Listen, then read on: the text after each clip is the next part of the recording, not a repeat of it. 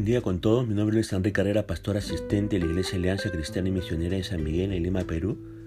Quisiéramos tener la reflexión del día de hoy, jueves 13 de octubre del 2022. Hoy nos corresponde ver el pasaje de Ezequiel, capítulo 27, y hemos querido titular a este devocional La gloria humana. Fíjese que en el tiempo de Ezequiel, Tiro era una ciudad impresionante.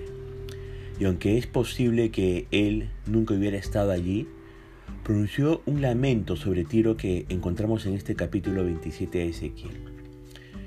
Ezequiel se lamentó por el hecho de que esta gran ciudad caería. Era realmente una gran ciudad.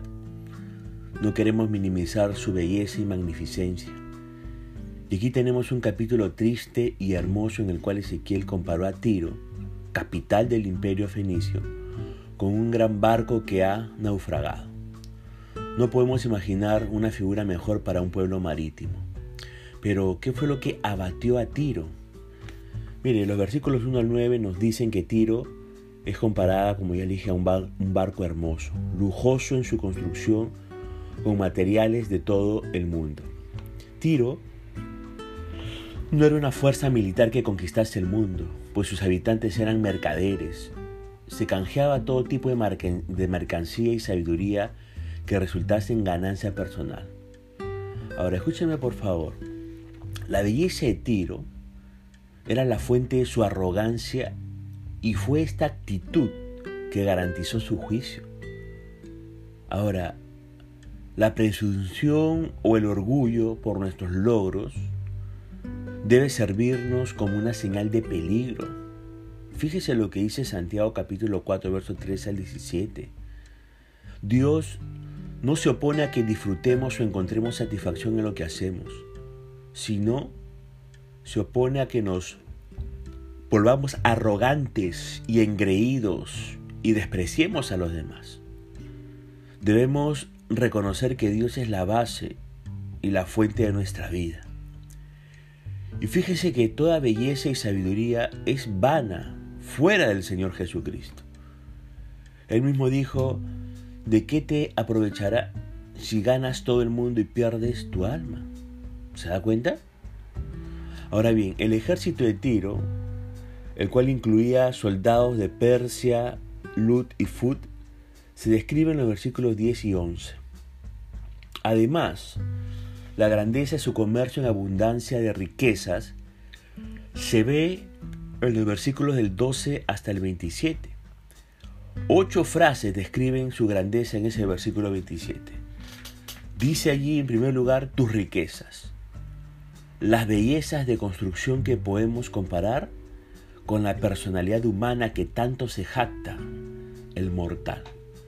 En segundo lugar, el verso 27 dice tus mercaderías, es decir, los bienes que producía. En tercer lugar, dice tu tráfico, es decir, los bienes de los cuales solo era retenedor temporal ya que los compraba de uno para vender a otro. En cuarto lugar dice tus remeros, es decir, la fuerza física de sus habitantes. En quinto lugar dice allí el verso 27, tus pilotos. Eso nos habla de su sabiduría y ciencia, pues eran los navegantes de más renombre en su época. En sexto lugar dice allí tus calafateadores. Esto nos habla de tecnología y artesanía. En séptimo lugar, nos habla de los agentes de tus negocios. Estos eran genios de finanzas, podríamos decirlo queriéndolo comparar al día de hoy. Y en octavo lugar dice tus hombres de guerra.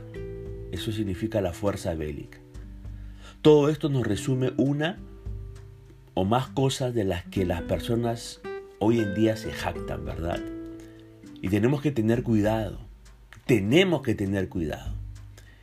Esto es la antesala del orgullo que veremos castigado en el devocional de mañana. Pero ahora, le desafío a que usted se pregunte lo siguiente. ¿Me jacto por mi belleza? ¿Me jacto por mi inteligencia? ¿Me jacto por mi logro? Me jacto por mi riqueza o por mis recursos materiales? Le pregunto más, ¿me creo invencible por mis logros? hay una pregunta más. ¿Hago alarde de mis logros materiales? ¿Menosprecio a los demás por mis logros? Ahora, fíjese que este capítulo también nos dice que el viento solano, es decir, aquí está hablando de los babilonios. En, esto, en este verso 26 y 27 dice que estos babilonios los harían naufragar. La poderosa nave de Tiro se hundiría al final. Y continúa el lamento allí en el versículo 32 de este capítulo 27, que dice, entre gemidos se entonarán por ti lamentaciones, harán lamentación por ti, diciendo, ¿quién como Tiro, como la destruida en medio del mar? Tiro fue como un gran barco que se había ido a pique. Y añade el versículo 34, en el tiempo en que seas quebrantada por el mar, en lo profundo de las aguas tu comercio y toda tu tripulación caerán en medio de ti. O sea que todos fueron tragados por el mar. Y luego el verso 36 eh, de este capítulo 27 nos dice, los mercaderes en los pueblos silbarán contra ti, vendrás a ser objeto de espanto y para siempre dejarás de ser. Las demás naciones temblarán por la caída de la ciudad. También nos dice el verso 28 al 36. Ahora, al caminar hoy por las ruinas de Tiro, el turista ya no puede escuchar ni la música ni las risas. No puede contemplar los edificios, ni el oro ni la plata.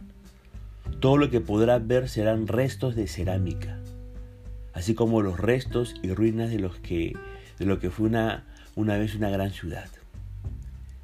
Y el Dios del cielo dijo, yo te juzgué. Ahora, tiene que haber un mensaje en esta imagen de tiro para nuestro tiempo, para nuestra generación, ¿verdad?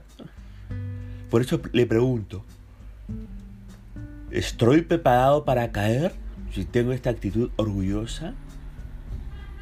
¿Entiendo que puedo perder todo lo que tengo, es decir, mi gloria, de un momento a otro al tener una actitud de orgullo? Estoy reconociendo mi necesidad de Dios y estoy demostrando de esa manera humildad delante del Señor. Recuerde que la gloria humana no vale, puede y es pasajera. Busquemos siempre agradar y glorificar el nombre del Señor. Punto final para devocional del día de hoy, deseando que la gracia y misericordia de Dios sea sobre su propia vida. Conmigo será mediante hasta una nueva oportunidad que el Señor le bendiga.